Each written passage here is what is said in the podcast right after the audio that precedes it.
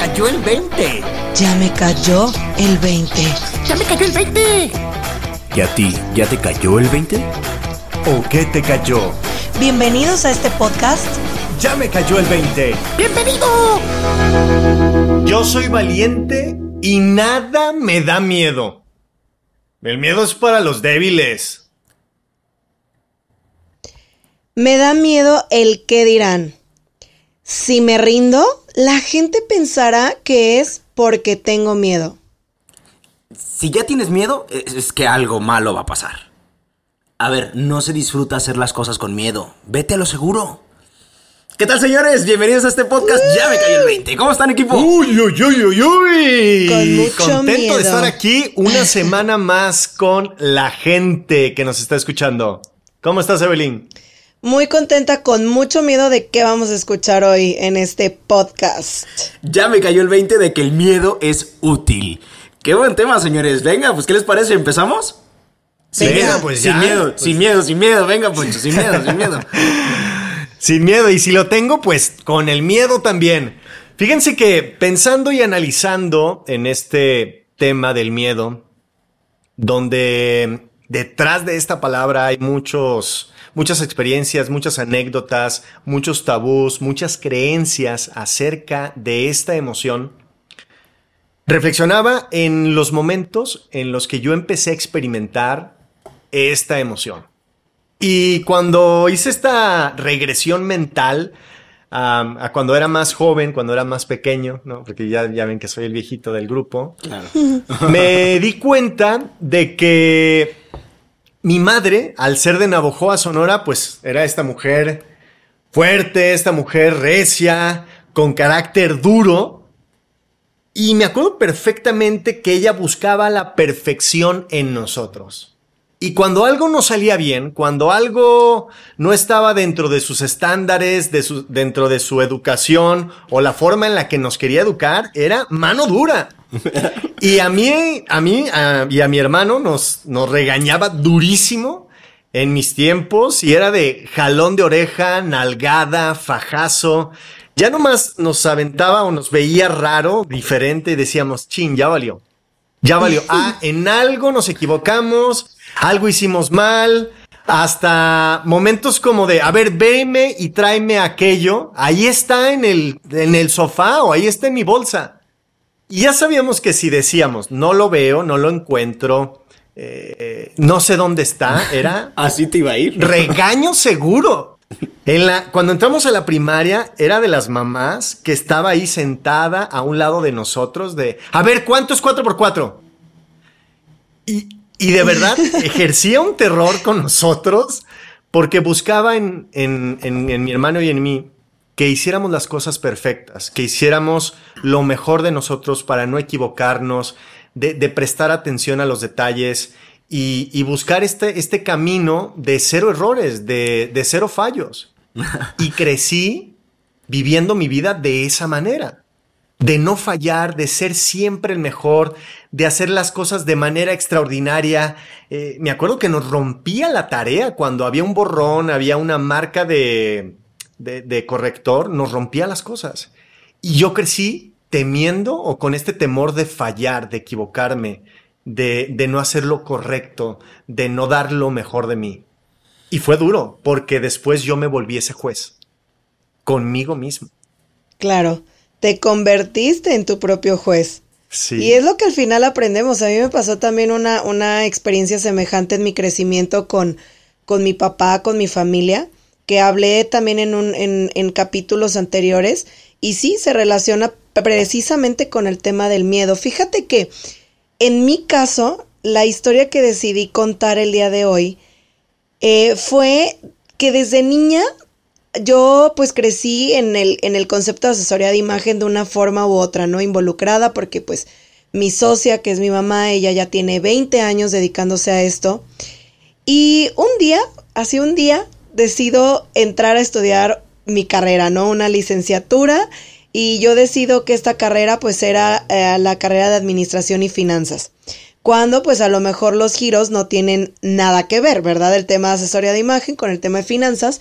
que en mi cabeza todo estaba como muy resuelto. O sea, yo decía, no, voy a entrar a estudiar administración y finanzas para darle como esta, este equilibrio, ¿no? A, a mi, a mi mente y, e incluso a mi negocio, ¿no? De, de también ver cómo poderlo administrar mejor y todo este rollo. Bueno.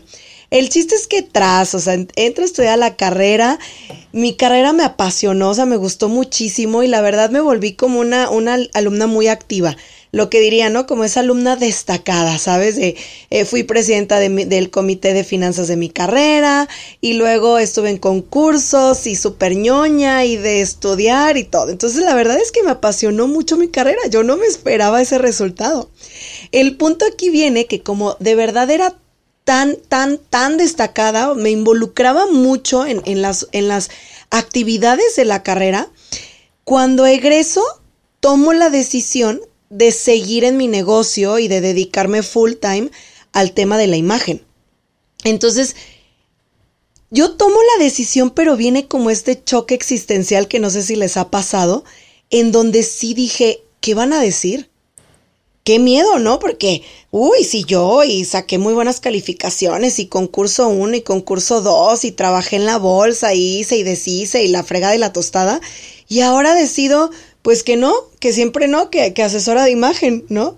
Entonces empecé como a preocuparme y a sentir miedo por esa parte como de, de decir, ¿estaré haciendo lo correcto?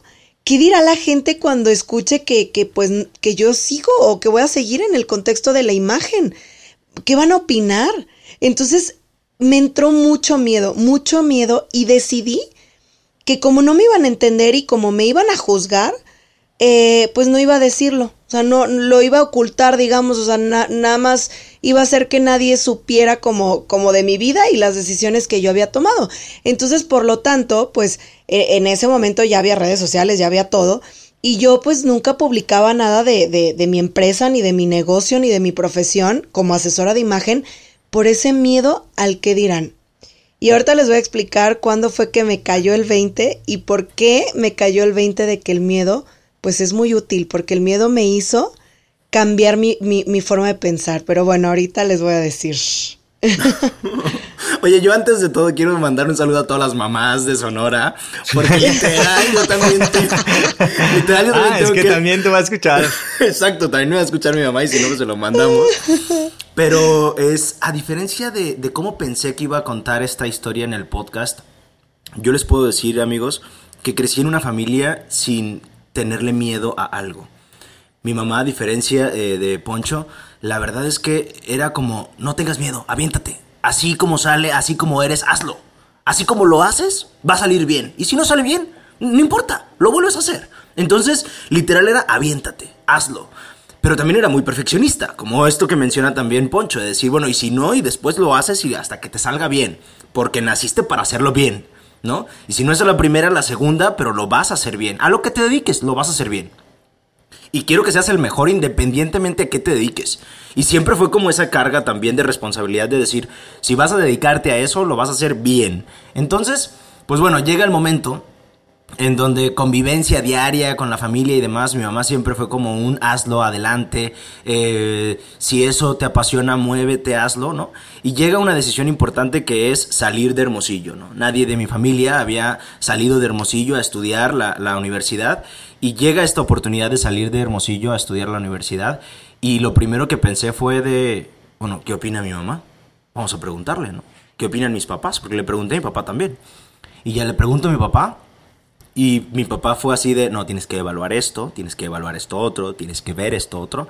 Pero la verdad es que mi mamá era como constantemente teníamos comunicación. Así que voy y le pregunto a mi mamá y le digo, mamá, fíjate que apliqué un examen para una universidad en Guadalajara, la verdad no la conozco.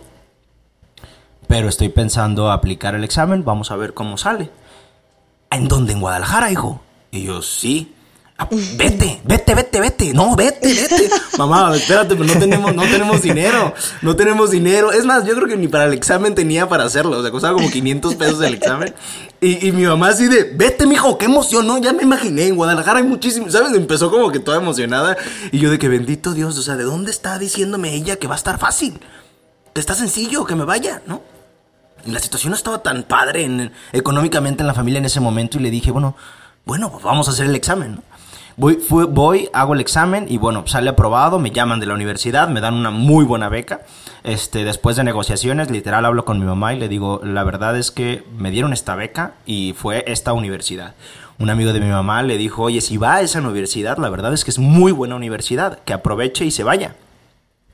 Y yo veo a mi mamá, veo la cuenta de banco, veo lo que tenemos y yo le digo, mamá, ¿seguro? O sea, ¿seguro ¿Qué que vamos podemos? a hacer? Ajá. Y yo de que, no te preocupes, conseguimos. Con eso, con lo que consigamos, te vas. Y yo así de, bendito Dios. Y yo, bueno, pues está bien, perfecto, ya está. Me vengo de Raite con una prima que vivía en, en, en Puerto Vallarta, me trae a Guadalajara. Señores, con 2.500 pesos me vine de Guadalajara, de Hermosillo. Con 2.500 pesos yo pensaba que iba a rentar un cuarto, un departamento y aparte vivir. O sea, imagínense mi ingenuidad que no me Comer y permitía... pagar taxis. Exacto, exacto. Entonces, literal, era como para mí de, pues mi mamá me dijo que está bien, o sea, que con eso la hago. Entonces me vine sin sentir miedo y, y- y literal llegué aquí y empecé a ver las rentas, empecé a ver los departamentos y dije, bendito Dios, ¿de dónde voy a sacar 7 mil pesos más esto depósito, más esto otro? No sé a dónde llegué y venía solo, o sea, solo buscando un lugar. Entonces, literal, fue como un, Bendito Dios, ¿no? Sé a dónde llegué. Pero hablaba por teléfono con mi mamá y es como, "Ay, ahí vas a encontrar, no te preocupes, mira, tú sigue buscando y en algún momento vas a encontrar. Total, señores. Pues llegué y viví con un señor que encontré en la calle, literal, el señor Alfonso Lozano. Para mí hoy es como mi abuelo. Y, y literal el señor es muy pobre y me dio mucho gusto. Hoy en día es como para mí un angelote porque él lo poquito que tenía me lo ofreció y vivimos juntos un año compartiendo lo poco, mucho que teníamos. Y cuando hablo con mi mamá el segundo día, me dice, ¿ves? Te dije, Te ibas dije". a encontrar algo. Y dice, está fácil, está fácil. Y yo, bendito Dios. Cuando contaba la historia en la universidad o con mis compañeros, me decían, no puedo creer. ¿Cómo te viniste? Y yo, pues es que ¿Cómo les te digo algo. animaste? No tengo ni idea por qué lo hice. Y era eso, que no sentía miedo. Pero luego me cayó el 20 del miedo. Porque después, ahorita les platico cuándo fue cuando sí sentía miedo y qué provocaba en mí. ¡Venga!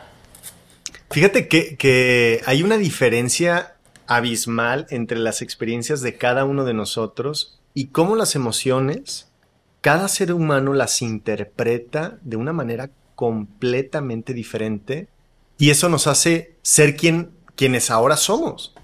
El, nuestro pasado, la forma en la que vivimos, que nos educaron, que nuestros padres nos enseñaron, hoy nos hacen ese ser humano diferente, extraordinario, divertido, serio, que ahora somos. Fíjense, yo después de crecer con, con una mamá tan estricta y como soldado, ¿no? De llegar al momento a tener miedo por mi mamá, o sea, yo tenía miedo, miedo, miedo. Cuando había una discusión o algo, sin embargo, cuando llegas el momento donde te tienes que separar de los papás por el trabajo, por las actividades, por lo que sea, empiezo a entrar en el mundo real, ¿no? En el mundo empresarial, en el mundo de, otros seres humanos. Y me acuerdo perfectamente alguien que me dijo, un empresario de tecnología con muchísima experiencia, me dice, cuando tú empiezas un proyecto, cuando tú haces algo en la vida, te vas a equivocar vas a fallar. Así que, como sabemos que vas a fallar, equivócate rápido, falla pronto. Para mí eso en la, en la cabeza hizo cortocircuito mi cerebro. O sea, ¿qué? No, no, no, pero ¿cómo vas a fallar? Si falla se siente horrible, o sea, es una, una sensación muy, muy, muy eh, mala. Yo, yo lo viví, o sea, a mí me da miedo fallar, miedo que los demás me rechacen. Pero es lo que sucede. Me decía, en todo proyecto, en todo camino de vida, en toda decisión, siempre va a haber un error, una equivocación, un fallo.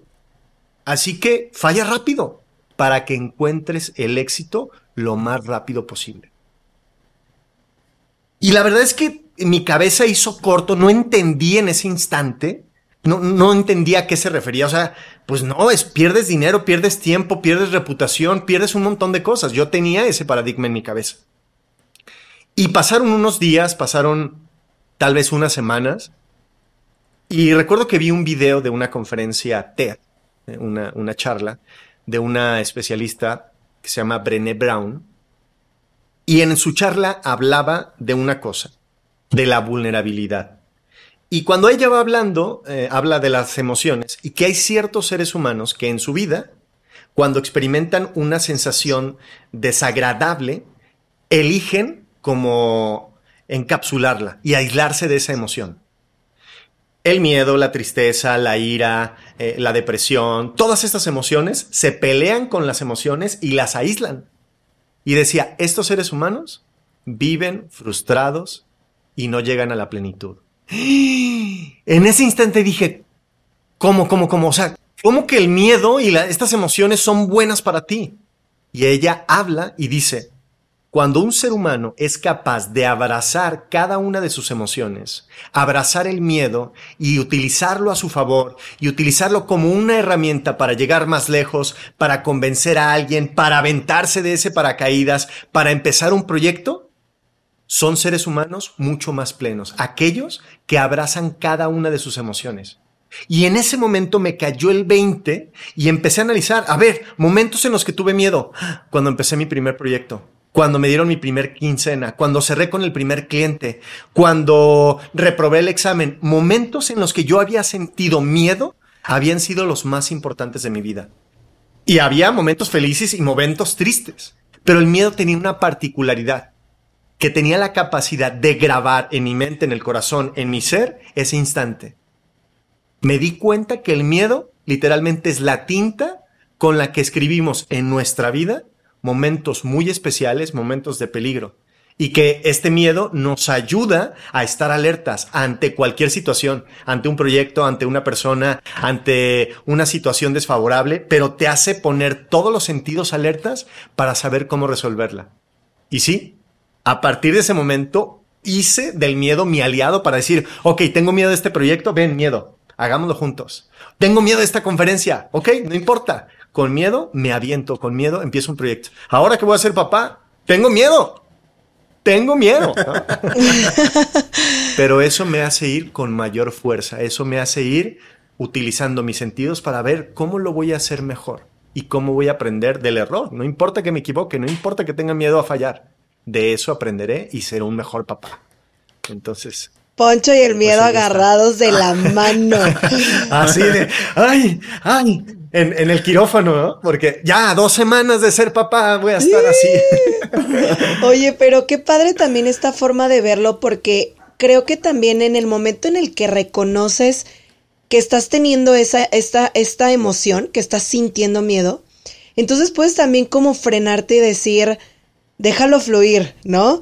Para, para que no te limites. O sea, ya en el momento en, la que, en que lo reconoces, lo sientes y, te, y te haces consciente, ¿no? Que lo más importante es dejar vivir, dejar vivir esa parte para que realmente te traiga mayores recompensas.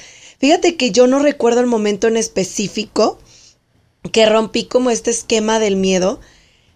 Lo que sí recuerdo es que tenía mucho miedo del qué dirán. Mucho miedo del qué dirán. No sé Ay, no sé, no sé en qué momento la gente nos hacemos así, no sé si es una etapa de la adolescencia en donde te forman mucho con eso, eh, no sé por qué realmente le tenemos tanto miedo a qué va a opinar a veces gente que ni siquiera es cercana a ti, a veces gente que ni te conoce eh, realmente, ¿no? ¿no? Que no conoce quién eres.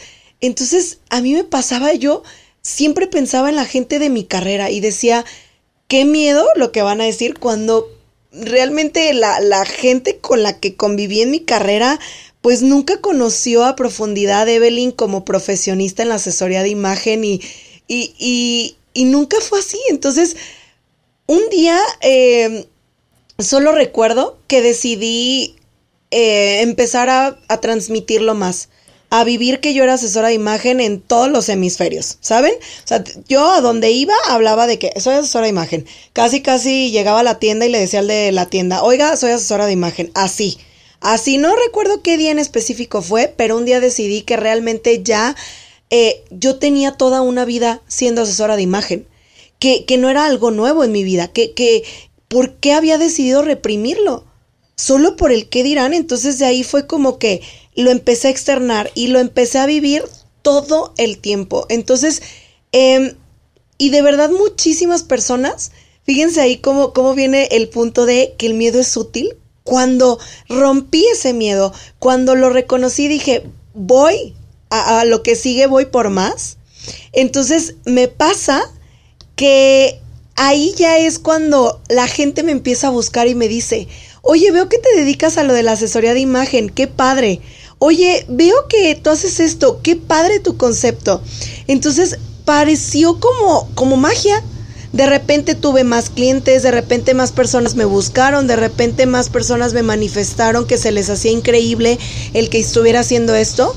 E incluso hoy me pasa que tengo compañeras de la carrera, imagínense esto, que me han tomado como punto de referencia de decirme, Evelyn, qué chido que tú siendo financiera decidiste de, de dedicarte a tu amor y a tu pasión.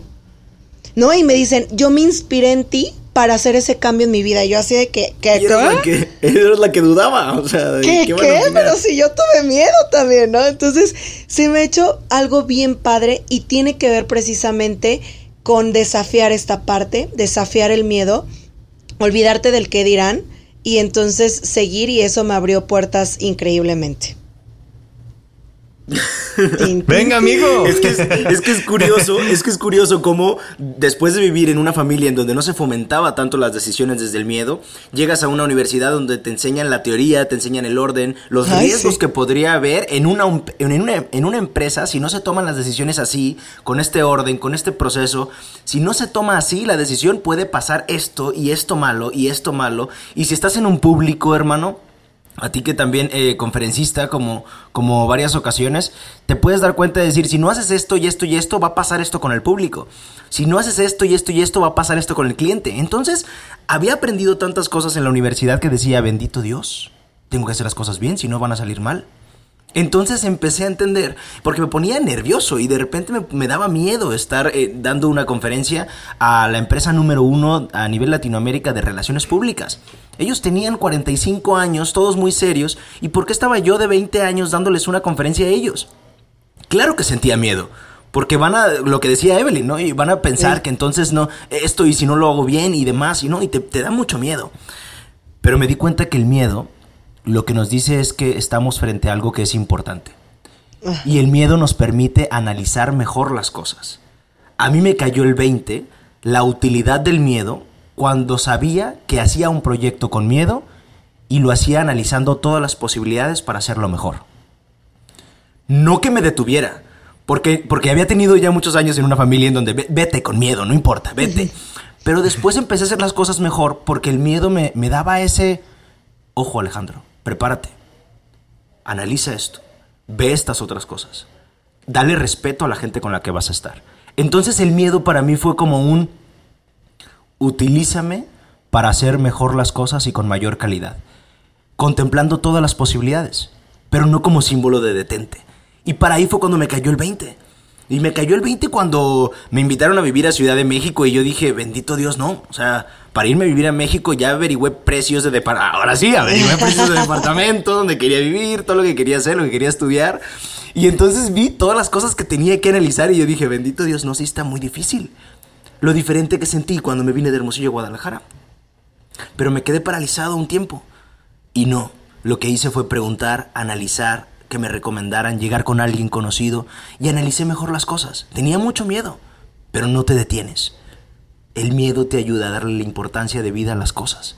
Y ahí fue cuando me cayó el 20 de, claro, ahora abrazo el miedo. Porque antes era como, no, no tengas miedo, no tengas miedo, el miedo es malo. No, no, no, relájate, no te preocupes, bye. Y ahora no. ¿Tienes miedo? Estás enfrente de un gran proyecto. Yes. Está- está Esa padre, ¿no? frase. Está padre, Sí. o sea, eso está increíble. Y entonces ahora cuando ustedes me plantean proyectos, que de hecho la semana pasada Evelyn me dijo, miedo. no, que te dé miedo. O sea, estás viendo la importancia de este gran proyecto, estás nervioso, venga, pues disfrútalo, porque eso significa que es un esfuerzo. Entonces, pues ya está, señores. Eh, Vamos a compartir entonces las recomendaciones. Herramientas, sí. Yo quiero empezar, es que no, no, yo ya tengo la frase aquí, mira, en la Va, puntita venga, de la venga, lengua. échale, Sí. Mi primer herramienta, lánzate como gorda en tobogán. Por eso la quería decir ya. Ya, ya la quería decir. La estaba disfrutando. Es el, eh, de verdad yo digo, a ver, si, si caes mal del tobogán, pues ya a la siguiente te lanzas mejor.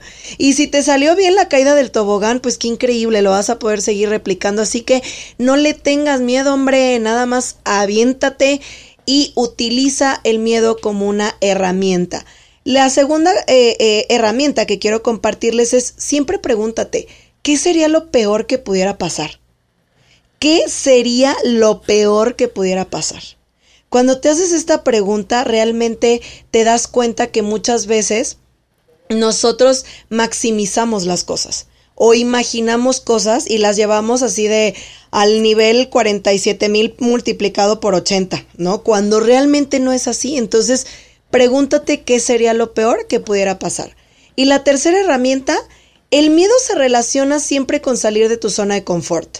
Así que como diría por ahí un conferencista medio famous aquí en México, Diego Dreyfus, te deseo mucho, mucho miedo, que tengas mucho miedo para que siempre puedas estar evolucionando. Esas son mis herramientas. Ay, aparte Bien, me encanta, me encanta Como porque gorda en tobogán, en resumen.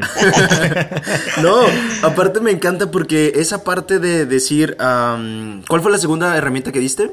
La de pregúntate qué sería lo peor Ah, que pudiera me- pasar. Me acordé de un profesor que nos enseñaba a hablar en público y era como, a ver, a ver, a ver, ¿tienes miedo? ¿Qué es lo peor que te puede pasar al hablar, hablar, al hablar en público? ¿Que te mueras? Ujú, ok. ¿Ya lo analizaste? ¿Va a pasar? No. Ok, va, listo. ¿Sabes? Era como, Siguiente. analiza lo peor que te pueda pasar y a ver. Deja tus- Exactamente. Déjate de tonterías, o sea, cálmate, no, no va a suceder nada. Muy bien, señores. Ok, venga. Yo tengo dos herramientas muy sencillas. Pregúntate, ¿para qué estás en esta tierra? Para disfrutar seguramente.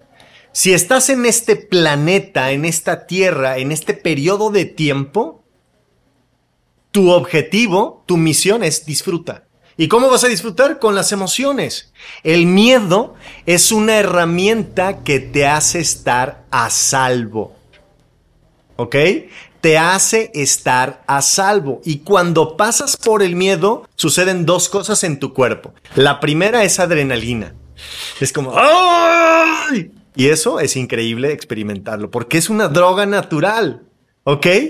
Entonces, yo lo que te digo, utiliza el miedo para estar a salvo. Si hoy estás en tu zona de confort, arriesgate, empieza un proyecto, pide prestado, invierte, estudia una maestría, cásate, pídele matrimonio a tu mujer, ten un hijo. El miedo te ayudará a resolverlo de la mejor manera para que estés a salvo. Entre más te retes, tu naturaleza te ayudará a buscar soluciones para sentirte cómodo. Incómodate de vez en cuando. Siempre tendrás el miedo como un aliado. Y número dos, no intentes deshacerte de tus emociones. Son parte de ti. No eres una tableta de iPhone o de Android. No eres una tableta. No desinstales nada de ti.